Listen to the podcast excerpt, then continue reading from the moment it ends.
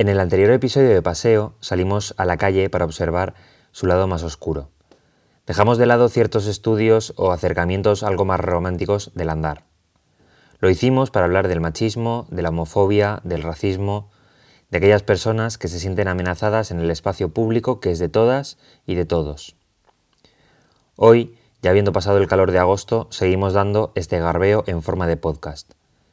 Pero vamos a dar otro paso en el mismo sentido en el de entender los sesgos que transforman la experiencia del urbano. Hoy vamos a salir a la calle para imaginarnos qué ocurre cuando la percepción sobre ésta se transforma. ¿Qué supone la ciudad para las personas con diversidad funcional, ya sea de manera física, psíquica o sensorial? ¿La transformación de las ciudades contemporáneas tienen en cuenta a las personas mayores y a la gente más vulnerable?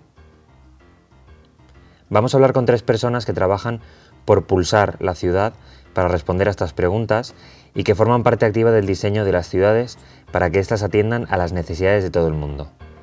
Bienvenidas y bienvenidos a la ciudad distorsionada.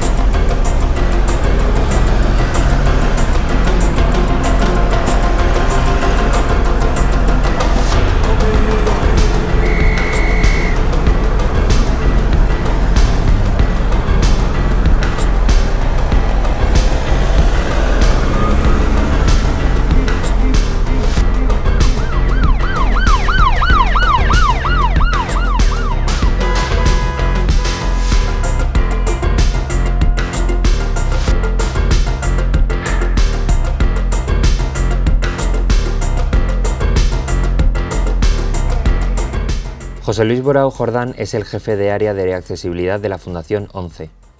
Desde esta se hacen estudios sobre cómo han de adaptarse las ciudades para facilitar la autonomía de todas las personas. Uno de los documentos más completos es Accesibilidad Universal y Diseño para Todos, publicado en junio de 2011. Yo que, no lo vivo en primera persona, eh, o las personas que no lo vivimos en primera persona, no nos damos cuenta de cómo cambia la experiencia de la, de la calle, que se supone que es un espacio democrático, eh, eh, para las personas que tienen diversidad funcional. ¿De qué manera mm, influye en la experiencia de una persona el pasear por la calle teniendo o no diversidad funcional? Bueno, yo, yo primero de todo me gustaría plantear que yo creo que diversidad, yo un aspecto que, que muchas veces eh, eh, o confundimos o que se ha venido utilizando de una manera, yo entiendo que, errónea, ¿no? Porque diversidad funcional eh, tenemos todos, todos utilizamos los, los edificios de una manera, todos, todos utilizamos nuestra, los, la calle de diferente manera, ¿no? Eso es la, la, la, la, propia diversidad humana, digamos, ¿no? Entonces, cuando sí que es verdad que cuando el término diversidad funcional hablamos a eh, está dirigido, digamos, a diferentes formas de funcionar las personas, ¿no? Sí que es verdad que se que se ha digamos se ha asemejado a, a, a las personas con discapacidad, pero pero al final es, es las diferentes formas que tienen las personas de, desenvolverse con pues, bueno, en, el día a día tanto en las ciudades en los edificios en el transporte en toda la, en toda la vida no entonces bueno eh, pues pues pues cómo cómo se enfrenta las personas en, en, en, la ciudad no en la calle en el espacio público en el espacio más democrático por excelencia como bien tú como tú bien indicas no pues pues pues pues pues de, de manera diferente de manera diferente. Lo que pasa es que hay algunas personas pues que van más rápido por las calles eh, y tiene más, más, más facilidad para moverse en las aceras, salvar obstáculos, eh, salvar alturas, etcétera. Hay otras personas que ven mejor que otras y que, bueno, pues que pueden percibir mejor obstáculos o, elementos que no están, no deberían de estar normalmente pues en la zona de tránsito peatonal. O hay personas que comprenden mejor eh, un espacio pues porque están familiarizados con el idioma de, en el que se encuentran las señales eh, pues porque están en un país extranjero y no entiende el idioma. Si eso lo extrapolamos a la, a la, a la discapacidad, eh, pues por las condiciones que, que tiene el medio para que muchas personas no se no puedan utilizar el medio en igualdad de condiciones, pues pues es, como como te decía al principio es extrapolable, ¿no? ¿Cómo se vive la ciudad? Pues desde pues cada uno lo vivimos de diferentes de diferente manera, ¿no? Eh, supongo que de todas formas podríamos hablar por por vuestro propio trabajo que eh, las ciudades aún no están construidas eh, para, para que todos nos y todas nos podamos mover eh, en, igualdad de condiciones o, con, con, igualdad de, pues no sé, de agilidad o desenvolverse de manera autónoma, ¿no? Sí, sí, está claro, está claro que no se ha planteado, no se han tenido en cuenta, ¿no? Siempre se han tenido los cánones del hombre ideal, el hombre de Vitruvio, ya cuando ya, o el, módulo ¿no? de Le Corbusier ya en, el, en el siglo XX, y se planteaba el hombre ideal, ¿no? Las personas ideales que tenían que tener unas medidas que tenían que tener una altura, una anchura, un peso, ¿no? Unas dimensiones de alcance con sus brazos, etcétera.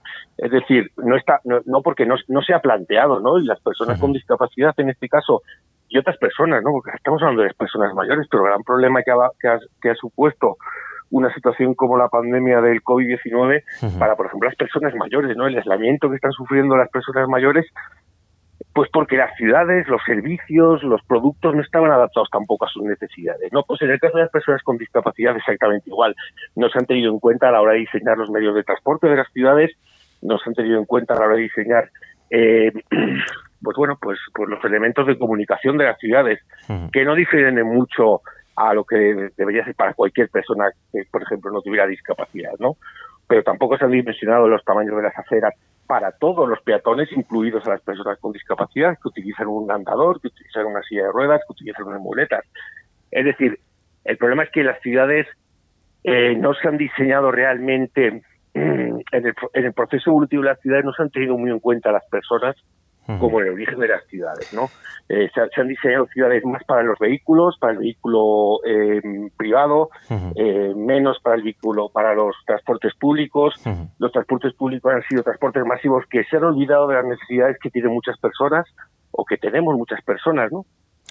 porque... bueno, es, es, un problema que, que efectivamente está allí, que no se han tenido en cuenta esas dimensiones, ¿no? Eh, porque vamos a dejar claro que cuando estamos hablando de un urbanismo, de un diseño, de una arquitectura que sea accesible o que sea universal, mm, muchas veces simplemente pensamos en una rampa y no, estamos hablando de, de, una enmienda a la totalidad del diseño de muchas ciudades. Lo digo más que nada porque eh, claro, España, las ciudades españolas eh, no tienen esa eh, arquitectura tan hostil como a lo mejor en Francia o en, o en Inglaterra, ¿no? que tienen mucho muro. Pero es que no significa únicamente eso. Estamos hablando de una propia red de transportes, ¿no? Exactamente, exactamente. Es el, es el estereotipo que se ha tenido de la accesibilidad ha sido siempre la rampa, ¿no? Y pues bueno, de hecho, el símbolo internacional de accesibilidad es una silla de ruedas. Y cuando queremos definir un edificio que es accesible, eh, siempre se coloca el símbolo de la silla de ruedas, ¿no? Pero, pero efectivamente, como tú bien dices, no es solo la, la, rampa, sino que son muchas otras cuestiones. Yo siempre digo, cuando me preguntan en muchas charlas, en muchos coloquios, ¿cuál consideras que es el edificio eh, más accesible? y, siempre contesto lo mismo, pues pues no lo sé, seguramente no sé si habrá alguno, no, solo sé que hay edificios que son, están bien diseñados o mal diseñados. Y ese edificio bien diseñado, estoy seguro que cumple con cuestiones básicas de accesibilidad. ¿Por qué? Porque se han pensado para, para, para ser utilizados por todas las personas. Te pongo un ejemplo, ¿no?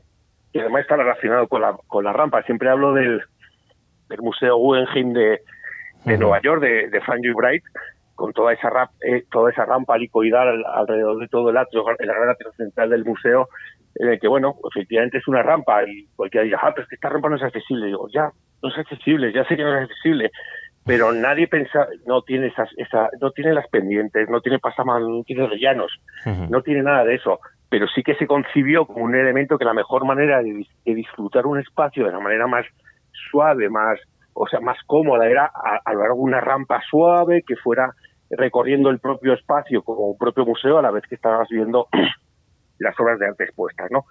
Ese es el concepto que perseguimos, ¿no? Es decir, un buen diseño tiene que ser siempre accesible y no solo porque tenga una rampa, ¿no? Sino la forma de concebirlo, de cómo entender ese espacio sin muchas señales, eso ya te está permitiendo moverte, eh, centrarte, localizarte, comunicarte con el edificio de una manera adecuada. Y hay muchísimos más ejemplos, ¿no? Pero bueno, siempre pongo este ejemplo porque es, es un edificio representativo de la historia de la arquitectura moderna. ¿no? Mm. Eh, como tú decías, eh, muchas veces tiene una cuestión de, es una eh, parte de una cuestión de, movilidad o de cómo la gente se puede trasladar de un punto a otro, pero esto acaba afectando en la propia mm, sensorialidad que tienen las personas o el concepto de ciudad que tienen, ¿no? Es decir, si una persona de la tercera edad, una persona mayor, la experiencia que tiene en la calle es de cierto peligro, eh, mm, bueno, pues seguramente perciba la ciudad como un lugar hostil, ¿no? Y la calle como, como, un lugar hostil que le dé cierto miedo y eso acabe transmitiéndose en, o acabe siendo eh, el, punto de partida de, cierto aislamiento en su casa, ¿no? Es decir, las consecuencias no es, eh, no es trasladarse de una manera más lenta o tener que gastarse más dinero es una cuestión de percepción y de, y de sensorialidad, es algo que, puede tener consecuencias psicológicas para las personas, ¿no? Exactamente, y iría, iría más allá, ¿no? Yo cuando hablamos de accesibilidad, por supuestísimo seguridad, es sensación, bueno, siempre se dice que, que la accesibilidad es, eh, es, permitir de manera autónoma a todas las personas utilizar eh, un espacio de la manera más autónoma y segura posible, ¿no? Pero yo diría más, es un, hablando por ejemplo en el, en, el ámbito de los destinos turísticos accesibles o destinos turísticos inteligentes o las smart cities, ¿no? Eh, es un sinónimo, la accesibilidad es un sinónimo de calidad y que ha permitir a todos los ciudadanos sentirse a gusto, sentirse cómodo, ¿no? Han, surgido últimamente muchos muchos muchos conceptos como la ciudad amigable, ¿no? La ciudad amigable con las con las personas mayores y con las personas con discapacidad es esa ciudad que te permite bueno, poner el pie en la calle sin saber, es que tengo que mirar por todos lados porque me puedo venir eh, cinco motos, un autobús, eh, que se me va, un, voy a tener una furgoneta aparcada encima del encima de la acera, me va a pasar un patinete, voy me voy a chocar contra un, un, repartidor, ¿no? Esos conceptos de ciudad amigable, de ciudad em, de ciudad de calidad, pues bueno, siempre están están están eh, íntimamente relacionados con la accesibilidad, ¿no? Con la o con, esa sensación de, espacio eh, agradable para, para, vivir para todas las personas. ¿no? Mm. Presentasteis ese documento de accesibilidad universal y diseño para todos que, eh, que hicisteis en colaboración entre la Fundación 11 y el Colegio de Arquitectos de, de Madrid que es un documento muy muy completo que habla de cifras, de, cuáles son las medidas o qué significa que un lugar esté bien diseñado o mal diseñado. Em, supongo que la Fundación 11 eh, trabajáis mucho por, trasladarle a las administraciones esta necesidad ¿no? de, esta, esta, enmienda a, la ciudad actual. Es, es, fundamental ¿no? el trabajo con las administraciones públicas y transmitir digamos, a los, a los órdenes políticos que, aunque para ellos eh, eh, el, mero, el, mero cuerpo legislativo ya debe ser un, un, un, un, aliciente para cumplirlo, ¿no? Existe un montón de normas. Tenemos en cuenta que pues, en temas de accesibilidad solo del entorno construido tenemos un orden ministerial de vivienda que aplica a todo el territorio nacional, más tenemos 19, 17 comunidades eh, normativas autonómicas eh, de accesibilidad. Si sumamos más dos de las ciudades autónomas de Ceuta y Melilla son 19, más en, tema urbano eh, de arquitectónico tenemos el Código Técnico de Accesibilidad que aplica a, toda, a, todo, a todo el territorio nacional, más la parte de, arquitectura que eh, de, las 19 comunidades autónomas y comunidades y ciudades autónomas. Eso le sumamos todas las normativas, en muchos casos las ordenanzas municipales que aparecen en los más de 8.000 municipios que tenemos en España, tenemos un cuerpo legislativo que eso ya tiene que ser un esto, digamos, no, no le hace falta más a la administración pública para poner en marcha eh, medidas que tengan que ver con la mejora de, los espacios construidos, ¿no? Eh, de, para, para, para permitir el uso por, de manera igualitaria y segura a todos los ciudadanos, ¿no?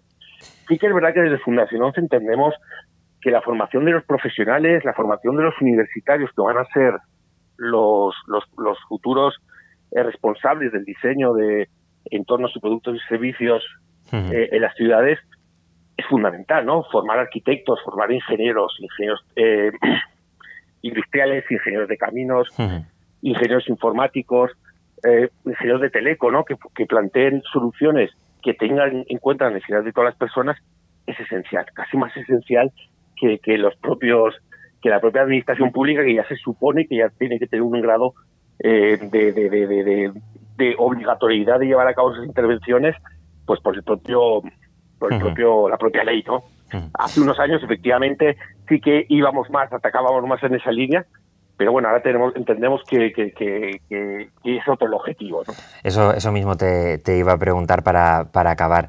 Eh, las ciudades ahora, por el, el, simple hecho también del el tema de la movilidad sostenible y de hacer las ciudades eh, pues, pues más adaptadas a, la emergencia climática, eh, está haciendo que, que, mm, bueno, que se transformen muy rápido en los, en los últimos años.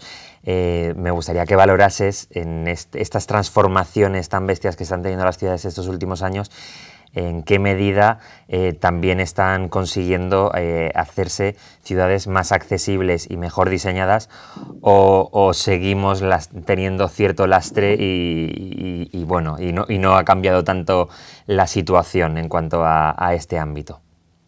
Bueno, ya se sabe que el ser humano es el único ser que tropieza dos veces en la misma piedra, ¿no? Y, y, tenemos que estar alerta desde entidades como la Fundación 11, como la 11, eh, como todo el movimiento asociativo de las personas con discapacidad, tenemos que tener cuidado, ¿no?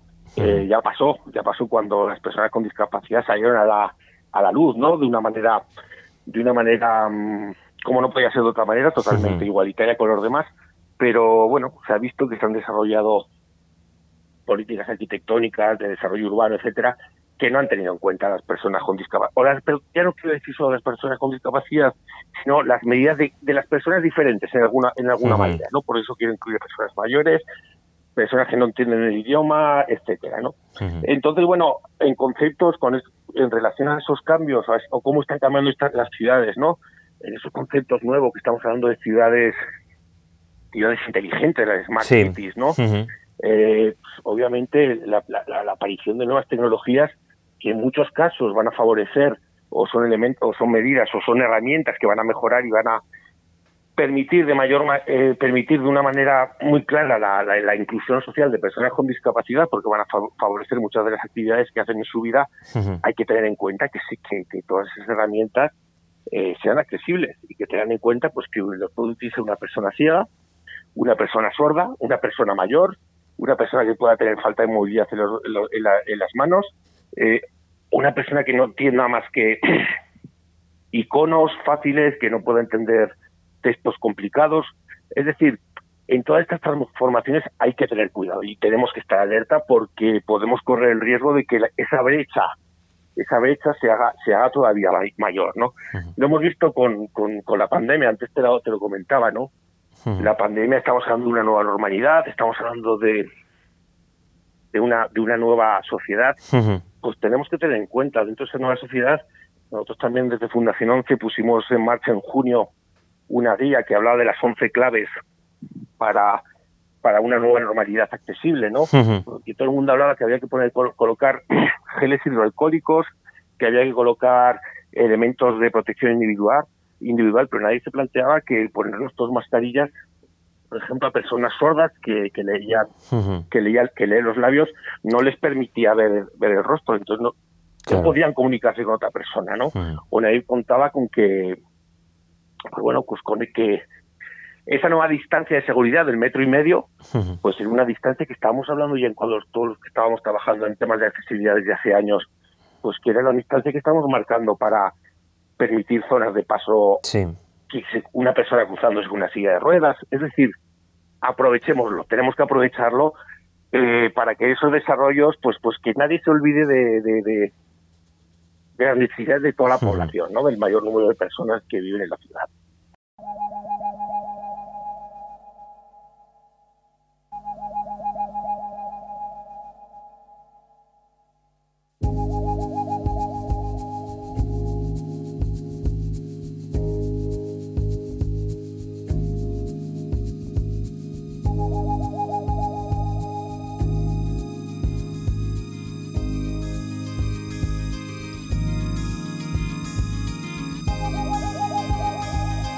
Esteban García nos puede acercar aún más a esa experiencia. Él padece daño cerebral adquirido, pero además forma parte de Nación Rotonda, uno de los proyectos sobre mapeo urbanístico más interesante y divertido de la actualidad.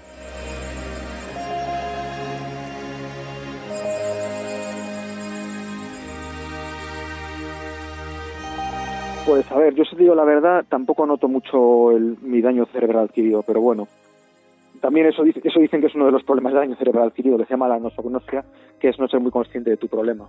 Mira, pensando un poquito en mis compañeros del CEADA, que es el Centro de Referencia Español de Atención al Daño Cerebral, lo, hicimos una propuesta para aumentar la señalización del centro en el metro, porque no, no, no está señalizado. Y eso es bastante importante porque la gente con daño cerebral se suele desorientar mucho. Entonces, bueno, pues puedes seguir leyendo, pero no, no, te orientas muy bien, entonces, pues eso es lo que hacía falta, un poquito de señalización. Y el de la señalética eh, tiene sus consecuencias con la gente con diversidad funcional. O sea, pero eso es, es, esperable, o sea, y también con la tercera edad, o sea, el efecto cambiar algo que parece un poquito tan tonto como los semáforos en Madrid que pusieron las parejas del mismo sexo cruzando la calle, eso hay gente que le puede le puede desorientar. A grandes rasgos, la ordenación del territorio en este país se ha hecho siempre desde la perspectiva económica y la humana no ha tenido nada que ver en realidad. O sea, igual ahora, igual ahora sí que empieza a haber un poquito más de conciencia medioambiental, por ejemplo, por hablar de algo. Que eso sí se podría empezar a notar, pero tampoco creo yo que haya mucha, que se note demasiado.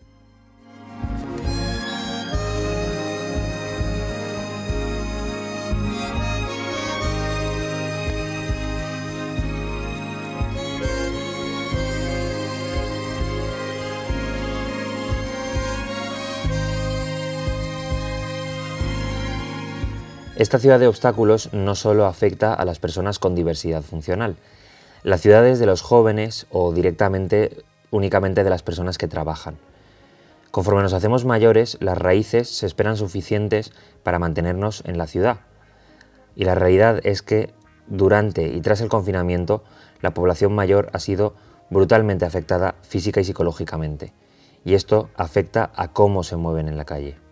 Cristina Rodríguez Porrero es la representante de la Unión Democrática de Pensionistas y Jubilados de España en el grupo de trabajo del IMSERSO para la red de ciudades y comunidades amigables con las personas mayores.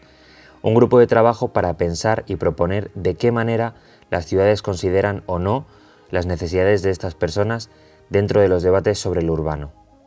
En, el momento en el que existe una red de ciudades y comunidades eh, amigables con las personas mayores, eso significa que eh, se está trabajando porque estas ciudades sean amigables. Es decir, pues, no todas pues las ciudades son amigables, ¿no?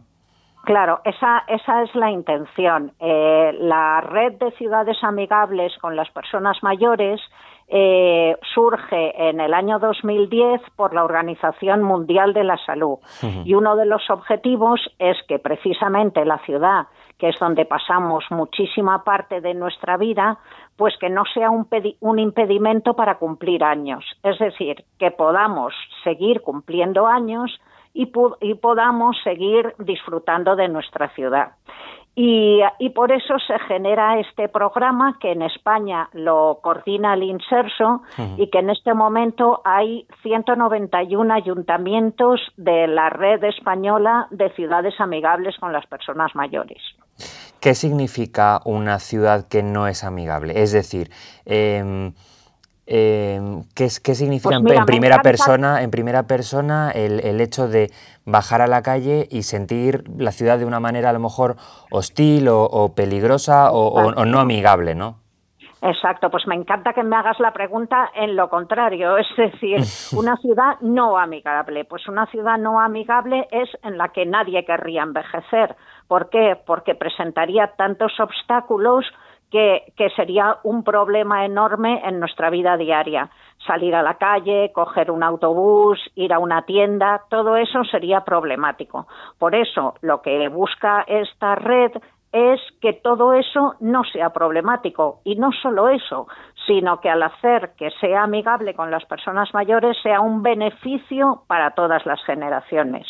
Porque todos sabemos que un buen diseño es bueno no solo para las personas mayores, sino para todas las personas. Y en ese sentido, pues yo creo que el objetivo es ambicioso, pero lo más importante de la red es que para hacer eso cuenta con las personas mayores. O sea, las personas mayores no son unos actores que están ahí en segundo plano, sino que son los verdaderos artífices de este programa. No es un programa para personas mayores ni por personas mayores, es un programa que hacen las personas mayores. Eh, cuéntame cuáles son las, los principales problemas que, se plantean allí, porque eh, supongo que, los obstáculos obviamente son importantísimos, pero no será lo único ¿no? que, plantean a la hora de, crear estas, estas ciudades amigables.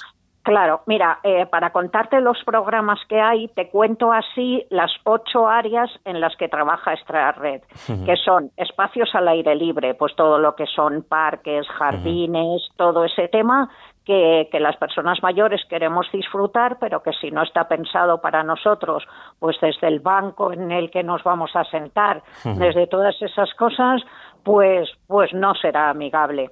El segundo es el transporte. Hmm. El tercero es la vivienda y pensemos que todo esto está relacionado porque como tú decías al principio, si salimos de nuestra casa y nos encontramos una acera que no está en condiciones hmm. o salimos de nuestra casa y vamos a coger un transporte que no está que no es accesible y que no es amigable, pues pues mal estamos. Hmm. Bueno, el cuarto es todo lo que es el respeto hacia las personas mayores.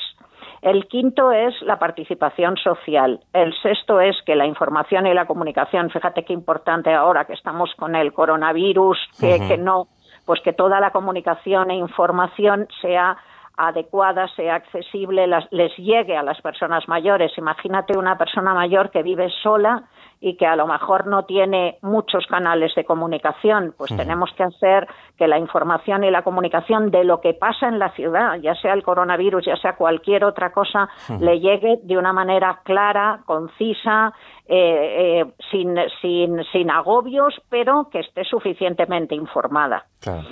El, séptimo es el trabajo y la participación ciudadana y el octavo son los servicios sociales y saludables. En todas estas ocho áreas nos encontramos muchísimos, muchísimos problemas.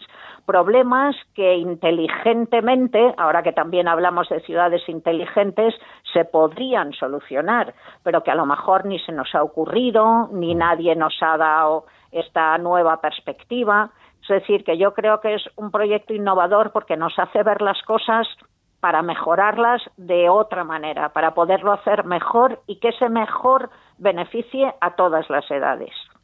Entonces, en todas esas áreas encontramos, eh, encontramos dificultades, ya te digo. Claro, este, eh, estas, eh, estos problemas tienen una, unas consecuencias que, que, que son, que, que, son, que, son muy graves, claro. y se, Habla, se habla ahora que, se habla del, del, coronavirus, se habla mucho del, del, aislamiento de las personas mayores, por ejemplo, o del miedo a, a salir a la calle. Totalmente, pues a lo mejor eso nadie lo había pensado, ¿sabes?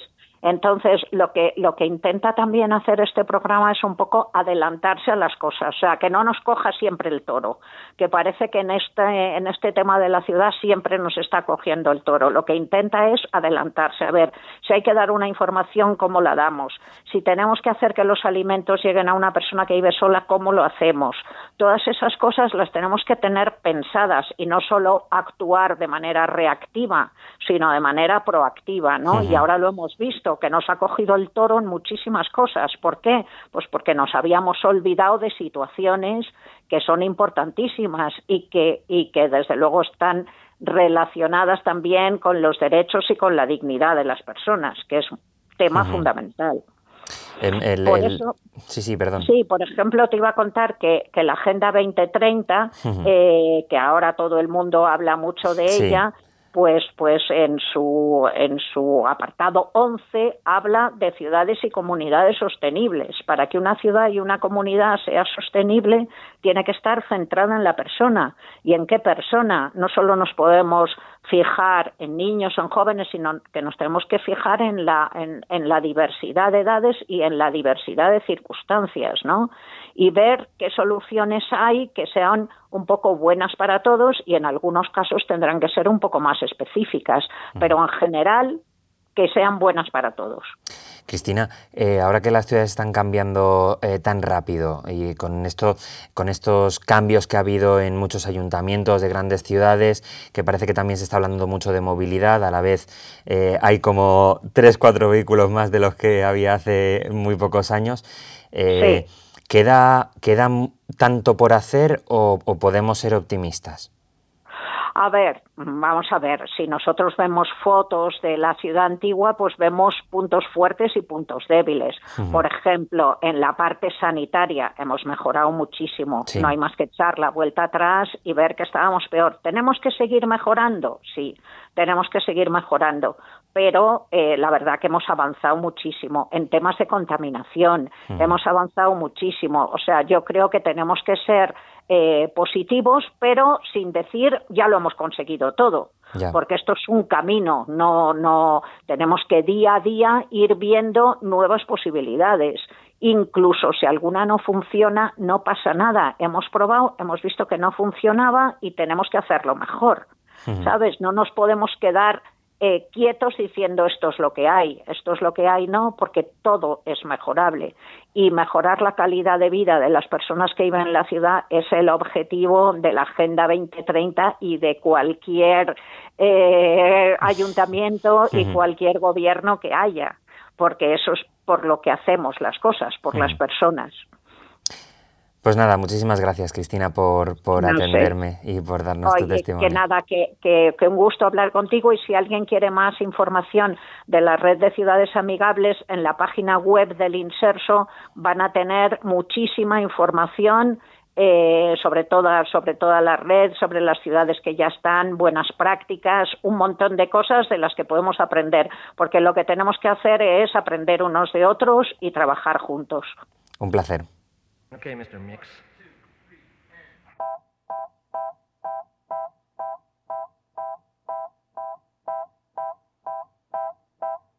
One is the loneliest number that you'll ever do. Two can be as bad as one. It's the loneliest number since the number one. Mujeres, personas LGTBIQ, racializadas, personas mayores, gente con diversidad funcional. Pasear, disfrutar de la calle, es un privilegio. Estos colectivos plantean una transformación radical de cómo entendemos nuestras ciudades y de qué tiene que cambiar para que el espacio compartido sea, además, igualitario. Os espero en el próximo capítulo, en un último paseo.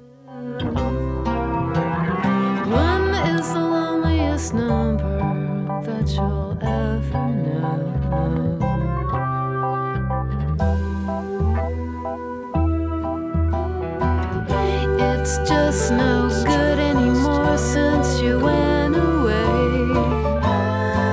Now I spend my time just making rhymes of yesterday.